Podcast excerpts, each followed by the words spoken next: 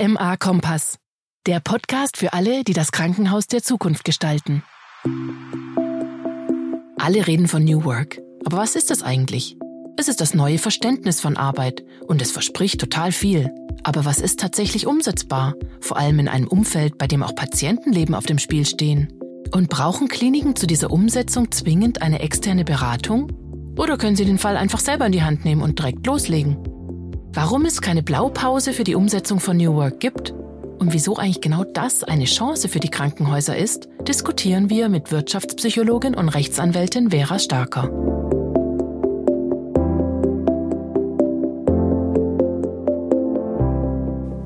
Herzlich willkommen, liebe Hörerinnen und Hörer des KMA Podcast äh, KMA Kompass. Wir befinden uns heute in der letzten Folge für das Jahr 2023, äh, aber nicht die letzte Folge äh, des gesamten Podcasts. Ich habe wieder an meiner Seite Lisa Marie Hofmann. Lisa, wen haben wir denn heute als Gast? Hallo Jeremy und natürlich auch hallo ähm, liebe Hörerinnen und Hörer. Herzlich willkommen zurück. Schön, dass Sie wieder dabei sind. Tatsächlich, Jeremy hat es richtig gesagt, das ist die letzte Folge, die wir 2023 aufnehmen und die erste Folge, die wir 2024 ausstrahlen. Also quasi willkommen im neuen Jahr. Und wie wir im letzten Jahr versprochen haben, wollten wir uns ja nochmal einer ganzen Folge dem Thema New Work widmen. Mit dabei haben wir dazu heute Expertin und Autorin Vera Starker. Sie ist Wirtschaftspsychologin und Rechtsanwältin und vor ihrer Selbstständigkeit als Coach und Beraterin war sie national und international als Führungskraft und Geschäftsleitungsmitglied tätig. Jetzt berät sie seit über 20 Jahren Unternehmen, vorrangig bei Strategie- und Change-Management-Prozessen. Herzlich willkommen, liebe Vera. Ja, vielen Dank. Ich freue mich, dass ich bei euch sein kann. Im neuen Jahr quasi. Ja, mein Fehler, tut mir leid. Alles gut, da kann man mal durcheinander kommen mit unserem Rhythmus hier. Ich habe ähm, zum Einstieg eine Frage mitgebracht, die vielleicht ein bisschen simpel klingt. Ich will sie aber trotzdem stellen. Vera, vielleicht kannst du noch mal in zwei, drei Sätzen zusammenfassen, was New Work bedeutet, einfach damit wir so einen gemeinsamen Startpunkt haben in dieser Runde, aber auch zusammen mit den Hörerinnen und Hörern, worüber wir eigentlich reden. Das mache ich gerne. Also die, ähm, ihr habt ja schon zu diesem Thema auch gearbeitet. Also das fußt ja auf dem Ansatz von dem Friedhof Bergmann. Und für mich ähm, beantwortet New Work die Frage, wie wir produktiv und damit auch zufrieden und gesunderhaltend im digitalen Zeitalter arbeiten sollten, weil sich ja ungefähr alles verschoben hat um uns herum und die Wahrscheinlichkeit, dass wir mit Arbeitsweisen von vor 20 Jahren dem begegnen können, ist halt gering. Und deswegen ist New Work eben auch kein statisches Konzept, was man äh, quasi als Blaupause überall überstülpen kann, sondern man muss sich schon die Mühe machen und zu sagen, was bedeutet eigentlich New Work im Krankenhaus? Was bedeutet das in der Medizin? Genauso wie man fragen würde, was bedeutet das eigentlich in der Industrie oder in der Medizin? Ja, wir ähm, beschäftigen uns jetzt vorrangig mit dem äh, Klinikbereich, mit den Krankenhäusern. Hier haben wir ein Feld, was unglaublich reglementiert ist. Was würdest du sagen, sind ähm, auch kurz grundlegende Herausforderungen, die sich dadurch ergeben, wenn man hier Prinzipien von New Work einarbeiten möchte? Also das, was du ansprichst, ist meines Erachtens die größte Herausforderung für das Gesundheitswesen, dass diese systemische Regulatorik dazu führt, dass die Menschen sagen, wir würden ja gerne, aber wir dürfen nicht oder wir können nicht, weil das System so ist, wie es ist. Und unzweifelhaft hat das System ähm, auch falsche Anreize, auch, auch nach wie vor. Das ist ja auch wirklich viel äh, diskutiert. Ähm, insofern ist das System nach wie vor veränderungsbedürftig, auch wenn da jetzt mittlerweile schon einiges getan wurde. Wir dürfen aber gar nicht vergessen, dass wir innerhalb des Systems unglaublich viele Stellschrauben haben. Also ich mache ein Beispiel. Dass die, dass die Krankenhausreform jetzt so ist, wie sie ist, hat Auswirkungen. Die hindert uns aber nicht daran, miteinander zum Beispiel multiprofessionell auf Augenhöhe zu arbeiten. Die hindert uns nicht daran, in Teams zu arbeiten. Die hindert uns auch nicht daran, ähm, Professionsgrenzen, sage ich mal, abzubauen das, die hindert uns auch nicht daran, den Alltag zu defragmentieren. Also wir haben wirklich großes Gestaltungspotenzial, was den Alltag anbetrifft, was zu einer sofortigen Stressentlastung führen könnte und damit auch zu einer Gesunderhaltung der Menschen, die in diesem System arbeiten. Ähm, die sind es aber einfach so gewohnt, darauf zu warten, dass jemand anders was tut, ähm, ja. dass oft diese Potenziale nicht gehoben werden. Ja, das ist äh, gerade schon einen ganz wichtigen äh, Punkt angesprochen, auf den ich jetzt auch nochmal zurückkommen will. Ähm, aber vorher noch die, die Info oder die, den Einwand. Ähm, du hast zusammen mit äh, David Ruben Thies und Mona Frommelt äh, letztes Jahr ähm, ein Buch geschrieben, nämlich New Work in der Medizin. Und eine eurer Erkenntnisse, werde ich mal sagen, war so ein bisschen, um Veränderung herbeizuführen, muss man ähm, probieren, probieren, probieren auch. Und du hast schon ein paar Beispiele genannt. Ähm, was könnte so ein konkreter First Step sein für ein Klinikum? Wo fängt man da an, um da Veränderungen herbeizuführen? Also ähm, in jedem Fall würde ich immer grundsätzlich damit anfangen, ein Zielbild zu bauen. Weil jede Veränderung kommt nicht aus Mangel, sondern eine Veränderung ist dann erfolgreich, wenn sie aus einem, aus einem wirklich attraktiven Zielbild herauskommt. Das ist auch eine Dynamik, die im Gesundheitswesen noch nicht so gewohnt ist, weil ähm, auch die ganze Gesetzgebung, die Regulatorik basiert immer auf, auf Mangeltatbeständen und deswegen werden Veränderungen auch aus Mangel heraus angegangen. Wenn wir uns aber jetzt als, als Klinikum zum Beispiel sagen würden, wenn wir mit einer Sache mal anfangen, weil das ist schon, schon eine komplexe Angelegenheit mit so großen Organisationen, wenn wir mit einer Sache anfangen, was wäre uns das Wichtigste? Na, zum Beispiel die äh, fokussiertes Arbeiten einführen oder multiprofessionelle Teamarbeit. Zu sagen, das ist das, was wir jetzt erstmal machen Darauf konzentrieren wir uns. Und wie ist es denn dann, wenn es richtig, richtig gut ist? Und diese Arbeit, die ist nicht mal eben am Schreibtisch gemacht, sondern die muss man dialogisch machen und ähm, auch mit mehreren Leuten und auch die auch verproben innerhalb der Organisation. Und wenn das Zielbild steht, dann würde man gucken, okay, und wie ist unser Ausgangspunkt für dieses Thema? Das misst man in der Regel auch am besten, dass man das nicht aus Bauchgefühl heraus macht, sondern aus Resonanz aus der Organisation. Und dann würde man sagen, okay, wie ist die Lücke zwischen dem Befragungsergebnis und dem Ziel, was wir uns vorgenommen haben? Und dann würde man quasi sagen, und was tun wir jetzt konkret, um von diesem Ausgangspunkt zu diesem Ziel zu kommen? So ungefähr, ein bisschen vereinfacht dargestellt, aber so ungefähr methodisch würde man das aufbauen. Da möchte ich gleich mal reinspringen, weil ein erster Punkt ist ja ganz oft, dass viele gerade in, muss nicht nur die Gesundheitsindustrie sein, aber auch in der Gesundheit sagen, naja, es bewegt sich nichts, weil es den Leuten noch zu gut geht. Und jetzt sagst du ganz klar, gerade das ist der falsche Ansatz, aus der Mangel zu kommen, sondern eher aus dem, wo wollen wir hin, wie wollen wir besser werden woran liegt das, dass wir immer eigentlich trotzdem den Blick aus dieser Mangelperspektive, aus diesem uns geht es doch sonst noch zu gut, deswegen bewegt sich keiner Perspektive kommen? Ja, das ist, äh, das ist eine der aus meiner Sicht relevantesten Fragestellungen, nicht nur fürs Gesundheitswesen, sondern für auch die Transformation unseres Landes, wenn ich das mal so ein bisschen pathetisch sagen darf. Also A sind wir, äh, glaube ich, kulturell so ein bisschen äh, geeicht, dass wir eher auf das Kritische gucken B haben uns auch äh, Beratungsunternehmen, große Beratungsunternehmen äh, seit Jahrzehnten über Gap-Analysen, ja, also sie gucken erstmal, was alles nicht läuft, ähm, in die Veränderungsprozesse geschickt. Und das sind Kliniken insbesondere gewöhnt. Und äh, das führt natürlich zu Widerstand, wenn man das Wort überhaupt so nutzen möchte, weil die Leute sagen, Entschuldigung, ich gebe hier mein Allerbestes. Und jetzt kommt da jemand und sagt, ist aber nicht gut genug, reicht nicht. Ja, hier ist ein Gap und ihr könntet viel mehr das und das und das. Also ich glaube, dass diese ähm, vielleicht ein bisschen kulturelle ähm, Neigung gepaart ist mit dem, was man über die Beratung lange Zeit erlebt hat. Und nicht zuletzt hat unser Gehirn einfach auch mehr Rezeptoren für Negatives als für Positives. Uns fällt es viel leichter zu sagen, was wir nicht wollen, als das, was wir wollen. Also das ist auch nochmal quasi so eine individuelle Thematik. Und das ist aber total unproblematisch, wenn man sich dessen bewusst wird und sagt, ähm, haben wir verstanden, warum wir dazu neigen, das so zu tun. Wir haben aber auch verstanden, warum es so wichtig ist, das zu überwinden und eben dieses positive ähm, Zielbild gemeinsam zu entwickeln, damit es auch eine Stärke ähm, ausstrahlen kann, die auch die Leute, die berechtigterweise skeptisch sind, ähm, mitziehen kann. Das ist auf jeden Fall spannend. Du hast auch das Wort Defragmentierung äh, genannt, sozusagen den, den Arbeitsalltag äh, fokussierter zu gestalten. Ich hatte mal gelesen, dass ähm, wenn jemand aus, aus seinem Fokus geholt wird, dann braucht man fünf bis sechs Minuten, um eigentlich wieder in diese Aufgabe gedanklich reinzukommen. Jetzt ist nun mal in einem Krankenhaus oder in einem Gesundheitswesen so, der Patient stört halt immer und hat immer wieder Fragen. Und wenn dann auch noch Kollegen kommen, wie können wir denn das dafür sorgen, dass es wirklich ein fokussierteres Arbeiten gibt im Krankenhauswesen? Also die ähm, Studienlage dazu ist total interessant. Ne? Also im, im Schnitt werden ähm, Ärzte und Ärztinnen und Pflegefachkräfte alle zweieinhalb Minuten unterbrochen. Bei den Pflegefachkräften ist es auch äh, noch mal tiefergehend gemessen worden in einer sehr großen Tagebuchstudie vom Bundesamt für Arbeitsschutz und Arbeitssicherheit. Da kommt der Patient erst an zwölfter Stelle der Unterbrechung.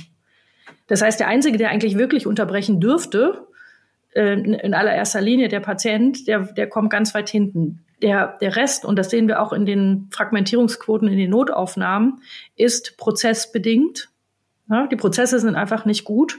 Und der zweite Punkt ist, es gibt dieses Bewusstsein dafür oft nicht, was das eigentlich macht und wie viel Stress das auslöst. Und die Studienlage ist absolut eindeutig, das Multitasking, also Dinge versuchen gleichzeitig zu machen und diese häufigen Unterbrechungen zu massivem Stresserleben führen und ähm, vor allen Dingen dazu, dass wir maximal 80 Prozent der Tätigkeiten überhaupt zu Ende bringen. Das heißt, es gehen Dinge verloren und wir machen deutlich mehr Fehler.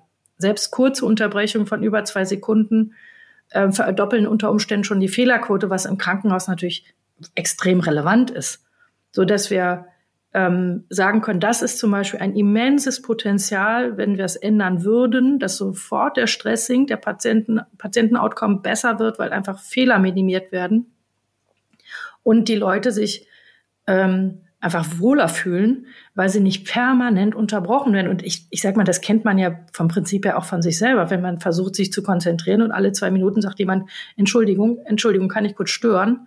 Und man kommt immer wieder raus.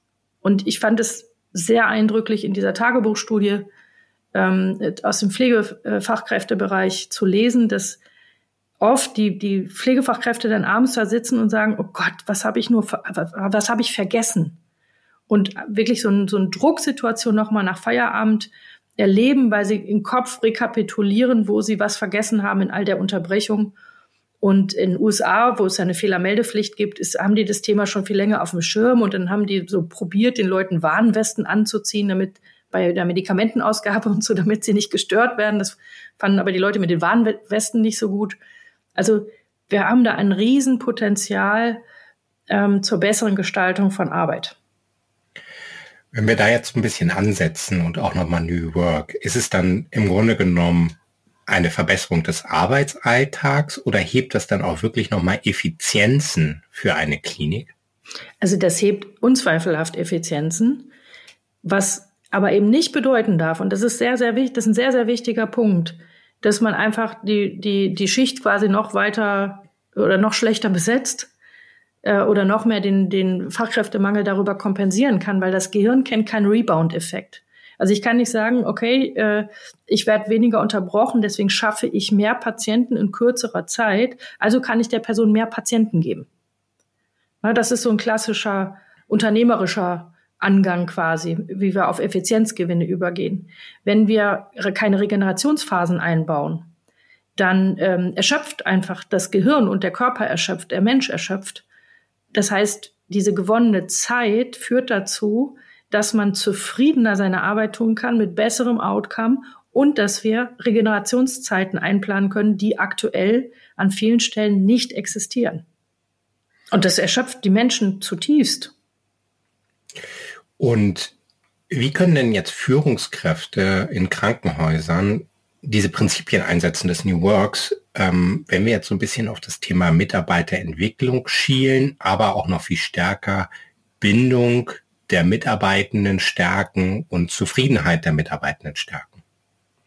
Also im Krankenhaus ist das ja so, dass ähm, die Menschen, die da arbeiten, ja diese Berufe gewählt haben, weil sie auch ein Stück Berufung ähm, quasi empfunden haben, bin ich mir relativ sicher. So, jetzt ist es aber nicht Bestandteil der Berufung, wenn Ärzte und Ärztinnen 40 Prozent ihrer Arbeitszeit mit Bürokratie verbringen müssen. Also das haben die quasi nicht unterschrieben, als sie angefangen haben zu studieren.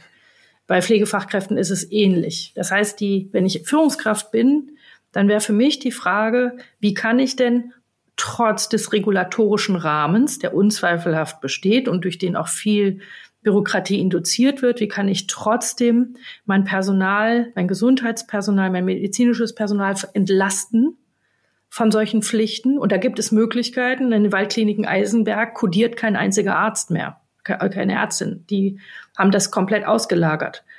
Ähm, die haben ganz viele Lösungen gefunden, um den Alltag quasi ähm, zu, de, zu, zu entbürokratisieren. Das ist so ein Aspekt, den ich mir in, in jedem Fall vornehmen würde als Führungskraft, weil es sofort Entlastung sch schafft. Ich würde aber auch das Thema äh, Defragmentierung des Alltags mit auf die Agenda nehmen. Und deswegen haben wir ja ähm, auch das zweite Buch geschrieben, Focused Hospital heißt es, weil unser ähm, Ansinnen war, dass Unternehmen, also Krankenkliniken, das auch selber machen können. Deswegen haben wir es da ausführlich beschrieben, damit man da nicht auf einen Berater oder Beraterin angewiesen ist, sondern dass man sagt, wir können uns dem Thema selbstständig nähern, als Station zum Beispiel.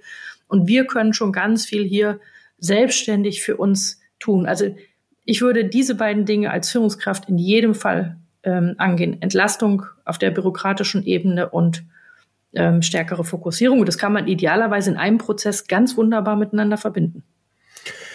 Da gibt es ja, ähm, zumindest für die Entlastung der Bürokratisierung, gibt es ja erste Ansätze. Ähm, teilweise in Deutschland, äh, wenn wir jetzt in die USA schielen, da hat äh, der ähm, Krankenhausinformationssystemanbieter äh, Epic äh, ganz klar gesagt, äh, mhm. Microsoft äh, und Microsofts Ansatz von OpenAI wird ganz klar jetzt in Epic überführt und sie sehen jetzt schon eine Reduzierung von 40 Prozent ähm, der Dokumentationspflichten, mhm. weil die einfach automatisiert passieren. Das sind ja so Ansätze, die könnten wir nach Deutschland bringen. Das wäre zumindest spannend. Aber wo ich gerne nochmal hin möchte, ist, was du gerade gesagt hast, hohe Arbeitsbelastung. Also Mitarbeitende in Kliniken kriege ich aktuell mit Klagen über eine hohe Arbeitsbelastung und eine ähm, das sagte auch in einem Gespräch äh, in der Podcast-Folge Dr. Kerstin Stachel, also dass, dass das auch einfach so geballt auf sie zukommt und die gerade jetzt aber sagen, sie wollen keine Veränderung. Kannst du ganz konkret nochmal nennen, wie kann New Work jetzt helfen, diese Arbeitsbelastung zu reduzieren, die Defragmentierung äh, zu reduzieren? Wie können jetzt Mitarbeitende in Kliniken, wie können Führungskräfte da jetzt ganz konkret ansetzen und ab Januar den Arbeitsalltag verbessern? Also ich kann das sehr verstehen, wenn man unter diesem Bewältigungsstress ist, dann sagt auch das Gehirn, wir tun es bitte genauso, wie wir es immer getan haben. Also wir sind gar nicht offen als Menschen für Veränderungen, wenn wir in, unter diesem Abkämpfstress äh, sind. Und letztendlich sind Kliniken ja auch ein Brennglas so der, der soziokulturellen Veränderung. Und wenn wir sehen, was es an Aggressionsentwicklung draußen auf der Straße gibt, dann spiegelt sich das natürlich auch in Kliniken. Das heißt, alleine das, was das, das medizinische äh, Personal gerade auch an, an, an, diesen, an diesen Aggressionen auch abbekommt. Ja, das heißt, und das wird kein Phänomen sein, was übermorgen vorbei ist. Wir haben es so ein bisschen auf Corona geschoben. Corona ist fast vorbei. Äh, das, die Aggression ist geblieben. Wir müssen, deswegen müssen wir über Resilienz und all diese Themen einfach anfangen, deutlich zu sprechen. Aber wenn jetzt nochmal auf die Frage zurück, was kann man morgen tun? Also wenn ich Führungskraft wäre, ich würde mich, würde eine Teambesprechung machen oder sagen, wenn wir hier an etwas arbeiten könnten, na, dann wären das meine Vorschläge, ich will es mit euch diskutieren. Ich würde es wirklich einfach auf den Tisch legen. Wir sind ja erwachsene Menschen. Wir sagen, ich kann verstehen, dass ihr ähm, gerade nicht offen seid, dafür eine Veränderung zu machen. Man muss ja sagen, die Digitalisierung hat ja keine guten Bilder hinterlassen. Meistens war das mit mehr Arbeit verbunden, ohne dass irgendwann der Effekt kam. Und deswegen äh, sind die natürlich nicht im Juhu-Modus zu sagen, wunderbar, wieder eine Veränderung. Ich bin aber überzeugt davon, dass wenn, wenn, wenn die, das Team an dem Augenblick merken würde, es gar nicht darum geht, äh, irgendwelche fremden Bedürfnisse zu befriedigen, dass sie irgendwas tun sollen, was sich andere ausgedacht haben, sondern dass es darum geht, dass es ihnen im Alltag konkret besser geht, dass man eine, Eröffnung, eine Öffnung bekommt. Und wir haben in einer Klinik zum Beispiel, haben wir das so gemacht, da habe ich einfach so einen Vortrag gehalten, 20 Minuten über dieses Thema fokussiertes Arbeiten, über die Auswirkungen. Das hat sehr viele Tränen gegeben. Also war sofort Berührung da. Und wie gesagt, und ganz niedrigschwellig mal zu sagen, stellt doch mal das Telefon um ähm, äh, versucht achtsamer miteinander umzugehen, was die Unterbrechung anbetrifft. Und wir haben so ganz niedrigschwellige kleine Sachen erarbeitet, die sofort geholfen haben. Und dann entsteht etwas, nämlich ein positives Gefühl von Selbstwirksamkeit. Schau, wir können was verändern, wir haben was verändert zu unserem Besten und nicht, weil irgendeine Vorschrift es sagt, dass wir es tun müssen oder irgendjemand sich wieder was Neues ausgedacht hat. Das heißt, je belasteter das System, umso niedrigschwelliger muss man rangehen und letztendlich auch aushalten, dass da Leute sitzen, die darüber schimpfen. Das ist total in Ordnung in dieser Situation. Und deswegen sage ich immer den Führungskräften, wir müssen versuchen, diese Menschen zu gewinnen und nicht ihnen was aufzudrücken. Und das ist dynamisch ein sehr, sehr großer Unterschied, ähm, den es da zu machen gilt. Das klingt so ein bisschen äh, überspitzt ausgedrückt, das Telefon jetzt einfach mal klingeln lassen. Nee, nee, organisieren. Also ich war mit meiner Tochter in der Notaufnahme, weil die schwer allergisch auf einen Wespenstich reagiert hat. Ähm, und das Telefon in dieser Notaufnahme war so laut, ähm, dass als meine Tochter dann, als sie versorgt war, habe ich dann die, konnte ich nicht umhin und habe die Ärztin gefragt und habe gesagt, ist das eigentlich normal, dass das Telefon über den ganzen Gang hier schallt? Und dann sagt sie, na ja, klar, irgendeiner muss ja reagieren. So, das heißt, wenn ich aus der Sicht des Gehirns drauf gucke, werden 35 Leute unterbrochen und gucken, reagiert irgendjemand aufs Telefon oder muss ich hingehen? Die Alternative dazu wäre zu sagen, okay, wir werden alle gestört durch das Telefon, alle gucken hoch wir machen einen Telefondienst. Wir machen eine telefonische Zuständigkeit und die rolliert. Das ist eine ganz niedrigschwellige Lösung, lässt aber 34 von 35 Personen in dem Augenblick in Ruhe arbeiten, weil sie wissen, einer kümmert sich. Und von diesen Potenzialen haben wir sehr, sehr viel im Alltag. Das war so interessant. Die hat dann zu mir gesagt, ach, ich achte da schon gar nicht mehr drauf. Ich versuche das wegzublenden. Aber es kam mit dieser Erschöpfung. Und jetzt wissen wir aber aus den aus der Hirnforschung, dass die Unterdrückung von Störungen genauso viel Willenskraft kostet wie die Konzentration und sie, sie stehen in einem Bedingungsverhältnis. Das heißt, wenn ich ganz viel Kraft brauche, Störungen zu unterdrücken, bleibt kaum was übrig für die Konzentration, geschweige denn am Abend in der Sozialwelt noch irgendwie Action zu machen. Weil da ist einfach keine Willenskraft mehr da. Hm. Du äh, hast ja auch einen Fokus sozusagen auf selbstlernende und resiliente Organisationen. Mhm. Ähm, steht das äh, eigentlich nicht auch noch im Widerspruch zu Kliniken und Klinikpersonal, die in Routinen und Standards denken und auch gelernt haben zu denken?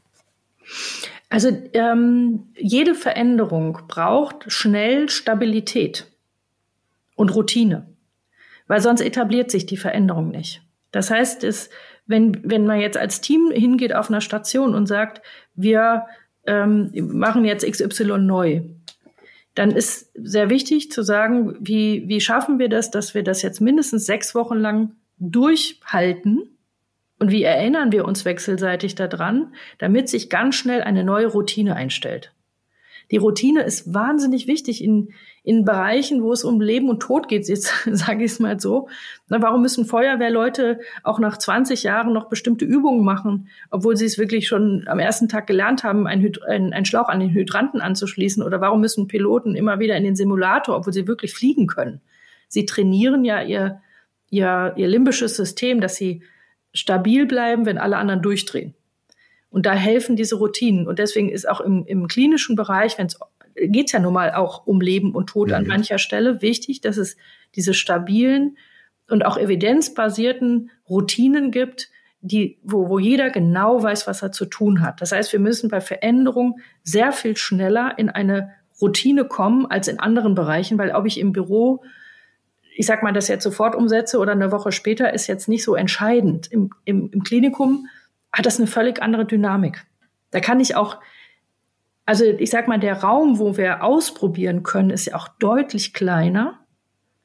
Ja, das ist einfach so, das ist auch richtig so, weil sonst kann ich die Qualität auch für die Patienten nicht absichern. Und diese, diese Dynamiken, also sich da mit den Leuten mit auseinanderzusetzen, zu sagen, was geht hier eigentlich, über was, was können wir verändern, über was dürfen wir hier sprechen, was dürfen wir selbst bestimmen, ist ein wichtiger Teil von Veränderung, in Aschaffenburg ist ja die erste selbstorganisierte Station entstanden bei Hubertus Schmitz-Windenthal, das ist der Chefarzt da. Da gucke ich total gespannt drüber und denke, wow, so, mal schauen, was draus wird. ähm, die reizen das komplett aus. Die sagen halt, nee, wir machen nur noch rollenbasiertes Arbeiten und schaffen darüber neue Routinen. Und es ist ein sehr, sehr spannender, wenn auch natürlich, das ist ja, das hat schon ein bisschen Kavums, dieses Beispiel, ähm, um das mal vorsichtig zu formulieren. Aber deswegen brauchen wir diese Routinen. Routinen sind nichts Schlechtes, sondern im Gegenteil, na, die, die sind gut, wenn sie funktionieren. Wenn sie nicht funktionieren, müssen wir sie ändern und das Neue schnell zu Routinen machen. Aber das heißt, ähm, wenn ich das so mitnehme, äh, bei New Work gibt es auch Grenzen. Also nicht jeder kann machen, was er will. Ich würde ja sowieso sagen, dass es immer um das Ergebnis geht. Also für mich kommt, stellt New Work äh, die Leistung oder die Wertschöpfung in den Mittelpunkt. Das, ich weiß, damit bin ich gar nicht so ähm, deckungsgleich mit vielen Beraterinnen und Beratern, die New Work unter dem Kontext Zufriedenheit ähm, in die Organisation reinbringen. Ich halte das für fatal, weil wir können Menschen gar nicht zufrieden machen. Das ist ein internaler, komplexer Prozess, wenn ein Mensch sagt, ich bin zufrieden. Das überfordert auch ehrlich gesagt Führungskräfte total. also, ja, das ist, die sind ja keine Therapeuten und selbst noch nicht mal die könnten es. Ähm, sondern wir müssen gucken, was ist denn, was ist denn die, was ist denn die Wertschöpfung? Und in der, in der Medizin ist das relativ klar was, was, was, was wollen wir denn? Wir wollen, dass der Patient gesund wird. In der Pflege, wir wollen, dass der Patient gesund wird. Okay, woran messe ich das? Und da fängt schon an. Wir messen ja viel zu wenig die Outcomes. Die Outcomes sind aber deswegen natürlich wichtig, weil dann merke ich doch, ob das, was ich getan habe, erfolgreich war. Und diesen Erfolg, den brauche ich ja, um eine Selbstwirksamkeit zu erleben, um meine Kompetenz zu erleben. Und dann kommt die Zufriedenheit. Das heißt, der, der, ähm, New Work ist nicht, äh, äh, jeder macht, was er will, so totale Flexibilisierung, sondern New Work heißt wirklich ähm, weg mit dem ganzen Industriezeitalter-Zeugs von Bürokratie und unnützen Prozessen und, und all diesem ganzen Kram hin zu maximalem Fokus auf die Wertschöpfung. Und da zählt eben auch, wenn ich optimale Wertschöpfung, medizinische, pflegerische Wertschöpfung haben will, zählt eben auch, wie geht es dem wertschöpfenden Mensch? Das heißt, ich gehe von der Patientenorientierung hin zu einer Patienten- und Mitarbeitendenorientierung, weil die Wertschöpfung einfach damit zu tun hat, wie es dem Menschen geht. Und das, das muss heißt, mir wichtig werden. Das heißt auch, wenn wir jetzt mal wirklich so ein bisschen so die, die ganz kritischen Entscheidungen sehen im OP, da kann das auch ähm, ein harscherer Ton sein, äh, aber man muss den nicht auf alle Abteilungen übertragen oder man kann auch äh, sehen, wo, wo habe ich wirklich kritische Entscheidungen und wo habe ich vielleicht nicht immer Entscheidungen um Leben und Tod. Genau. Und da gibt es ziemlich viele. Ähm, und auch so ganz einfache Sachen wie, warum braucht es noch Schichtplaner? Hm. In den Waldkliniken ähm, ist es so, die haben eine App. Da kann ich ein Jahr lang im Voraus meinen Dienst planen, so wie er mir gefällt.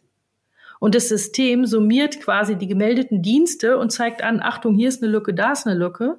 Allerdings basiert das System auf Testläufen, wo sie gemerkt haben, wo kommt eigentlich über die ganze Zeit hinweg, wo ist der meiste Zulauf? Die können genau sagen, über die letzten drei Jahre, wann kommen eigentlich die meisten Notfälle, wann kommen die meisten das, wann passiert eigentlich das und danach besetzen die die Schichten und nicht gleichmäßig.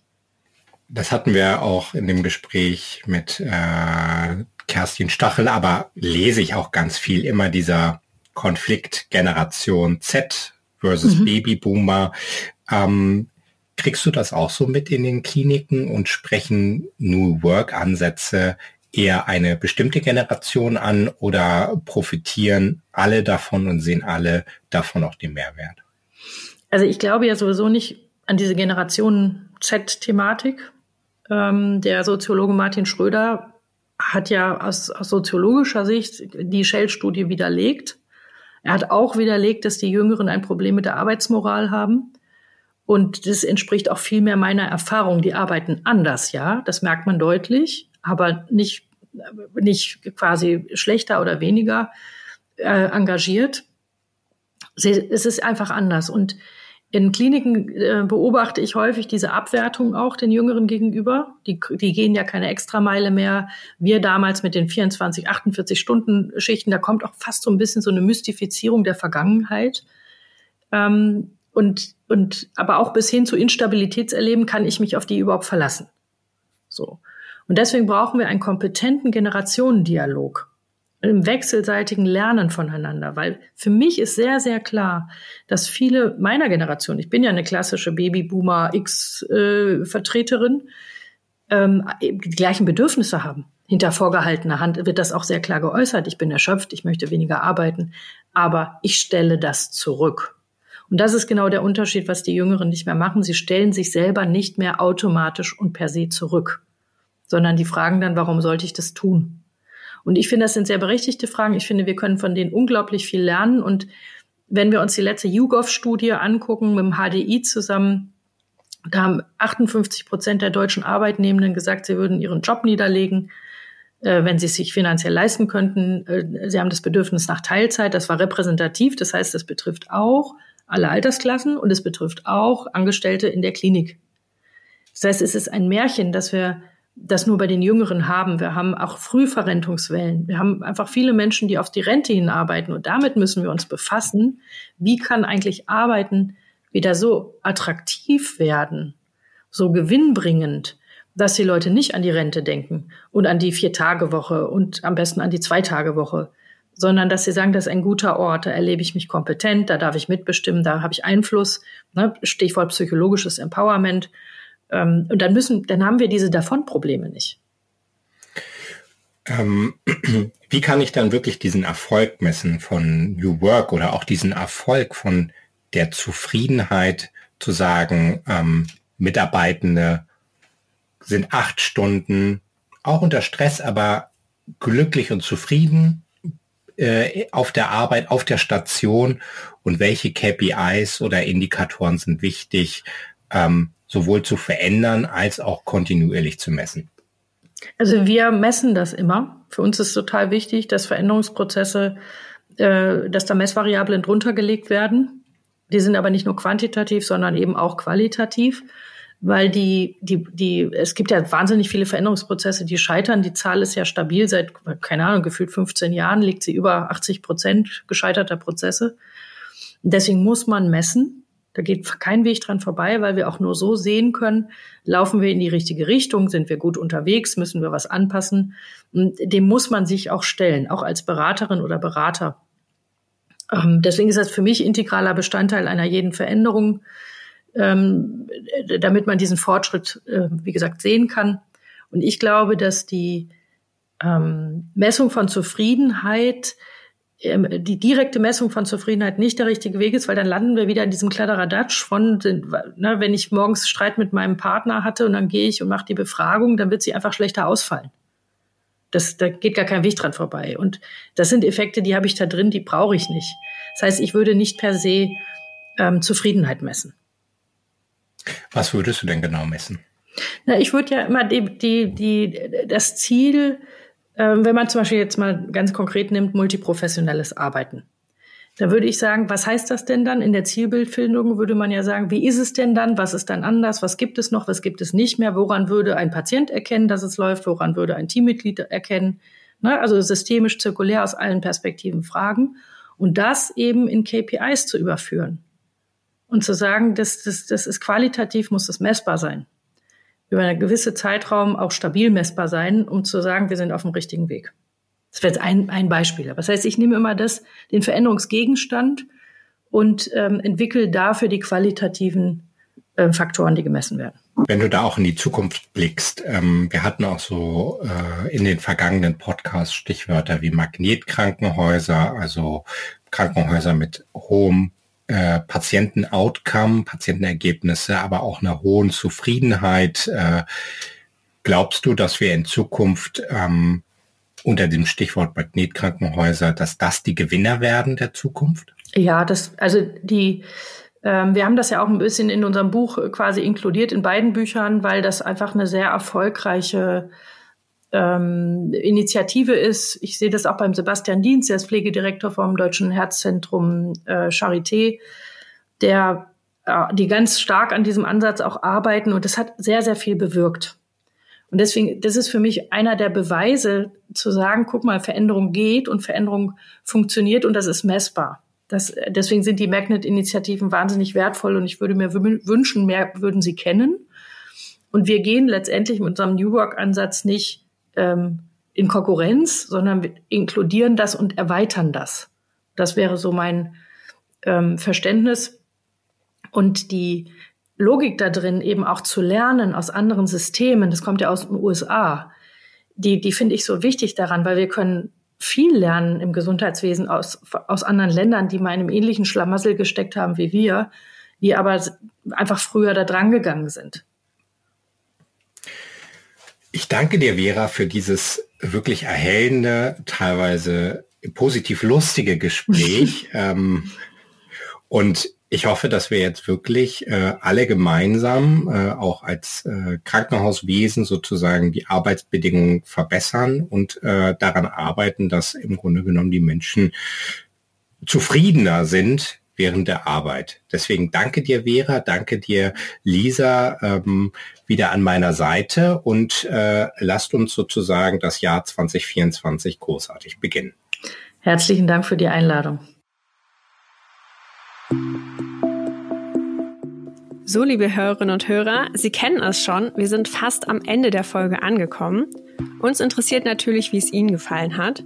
Daher nutzen Sie gern die Gelegenheit und teilen Ihre Gedanken zu dem Thema mit uns auf LinkedIn, unter dem Beitrag bei KMA Online oder Sie schreiben uns direkt als KMA-Redaktion eine E-Mail. Die Links und Adressen dazu finden Sie immer in der entsprechenden Folgenbeschreibung. Bevor wir uns aber für heute verabschieden, nochmal die Frage an dich, Jeremy. Was hat dir in der Folge besonders gut gefallen? Was hat dich vielleicht auch beeindruckt? Mich hatte nicht nur an Vera persönlich beeindruckt, sondern auch wirklich nochmal, was sie da erzählt hatte, wie das dann im Grunde genommen darum geht, einmal Vertrauen sozusagen in die in die Mitarbeitenden zu schaffen und da einfach sich mal neu zu überlegen, wie wollen wir eigentlich arbeiten und was, was schafft Zufriedenheit in der Arbeit und wie möchten wir unseren Arbeitsalltag gestalten. Ein äh, oder sehr wichtige Themen waren einmal das multiprofessionelle Arbeiten, das Arbeiten auf Augenhöhe. Das äh, funktioniert äh, teilweise sehr, sehr gut, gerade auf Intensivstationen, aber ehrlicherweise nicht auf Normalstationen immer. Und ich glaube, das ist aber ein, ein ganz wichtiger Punkt, denn da arbeiten ja per se alles Experten und hoch ausgebildete Personen. Und manche ähm, haben Medizin studiert und manche haben eine sehr wichtige äh, und äh, lukrative Ausbildung gemacht. Das heißt, die sind doch alles Experten und sich auch gegenseitig so wahrnehmen. Ein sehr wichtiger Punkt war aber auch das Thema Defragmentierung. Also ähm, was äh, Lehrer gesagt hat, dass im Grunde genommen die Mitarbeitenden alle zwei Minuten gestört werden. Und wenn man dann auch nochmal zugrunde legt, das, was ich auch so ein bisschen kenne, dass ein, ein Mensch fünf bis sechs Minuten braucht, um eigentlich wieder in die, in die eigentliche Arbeit hineinzufinden, das zeigt doch, dass entweder es unsere Mitarbeitenden schon geschafft haben, resilienter zu sein als manch anderer oder anders ausgedrückt, durch diese ganzen Störungen, die sicherlich auch teilweise unnötig sind oder auch nicht sofort wahrgenommen werden müssen, dass im Grunde genommen es doch so nie zu einer zufriedenstellenden Arbeit geschafft werden kann, als auch, dass eine Arbeit vollends und perfekt zu Ende gebracht wird. Und ich glaube, das sind Ansätze, da können wir ran, da sollten wir sofort ran, denn es ist ja einfach wichtig, dass wir die höchsten Patientenergebnisse haben, aber auch eine sehr hohe Mitarbeiterzufriedenheit und Mitarbeiterbindung, denn nur so werden wir auch diese ganzen Reformen, diese ganzen Veränderungen in den Kliniken schaffen und auch nur so werden wir unsere Mitarbeitenden halten. Und deswegen glaube ich, sind diese Ansätze, die Vera Sande sagte, extrem wichtig für die Zukunft unseres Gesundheitswesens. Da stimme ich auf jeden Fall zu. Ein zusätzlicher Buchtipp von mir übrigens an dich, Jeremy, aber auch an die Hörerinnen und Hörer, wenn es noch nicht bekannt ist, ist Die Welt geht unter und ich muss trotzdem arbeiten von Sarah Weber. Ein sehr gutes Buch. Es gibt auch ein großes Kapitel zum Gesundheitswesen dort. Lohnt sich also mal reinzuhören, beziehungsweise reinzulesen in dem Fall. Ähm, ansonsten hat Vera Starker am Ende schon ganz ungeplant unsere nächste Folge angeteasert. Und zwar hören wir uns in zwei Wochen schon wieder zum Thema künstliche Intelligenz. Wenn ihr keine Folge verpassen wollt, dann abonniert unseren Podcast. Und natürlich freuen wir uns über eine 5-Sterne-Bewertung auf Spotify, Apple Podcasts oder von wo auch immer ihr unseren Podcast hört. An dieser Produktion waren beteiligt Lisa Marie Hofmann für Redaktion, Skript, Aufnahme und Organisation, Anja Jahn sowie Jeremy Dähn für Moderation und Nina Jenschke für Cover. KMA Kompass ist eine Produktion der Georg Thieme Verlag KG.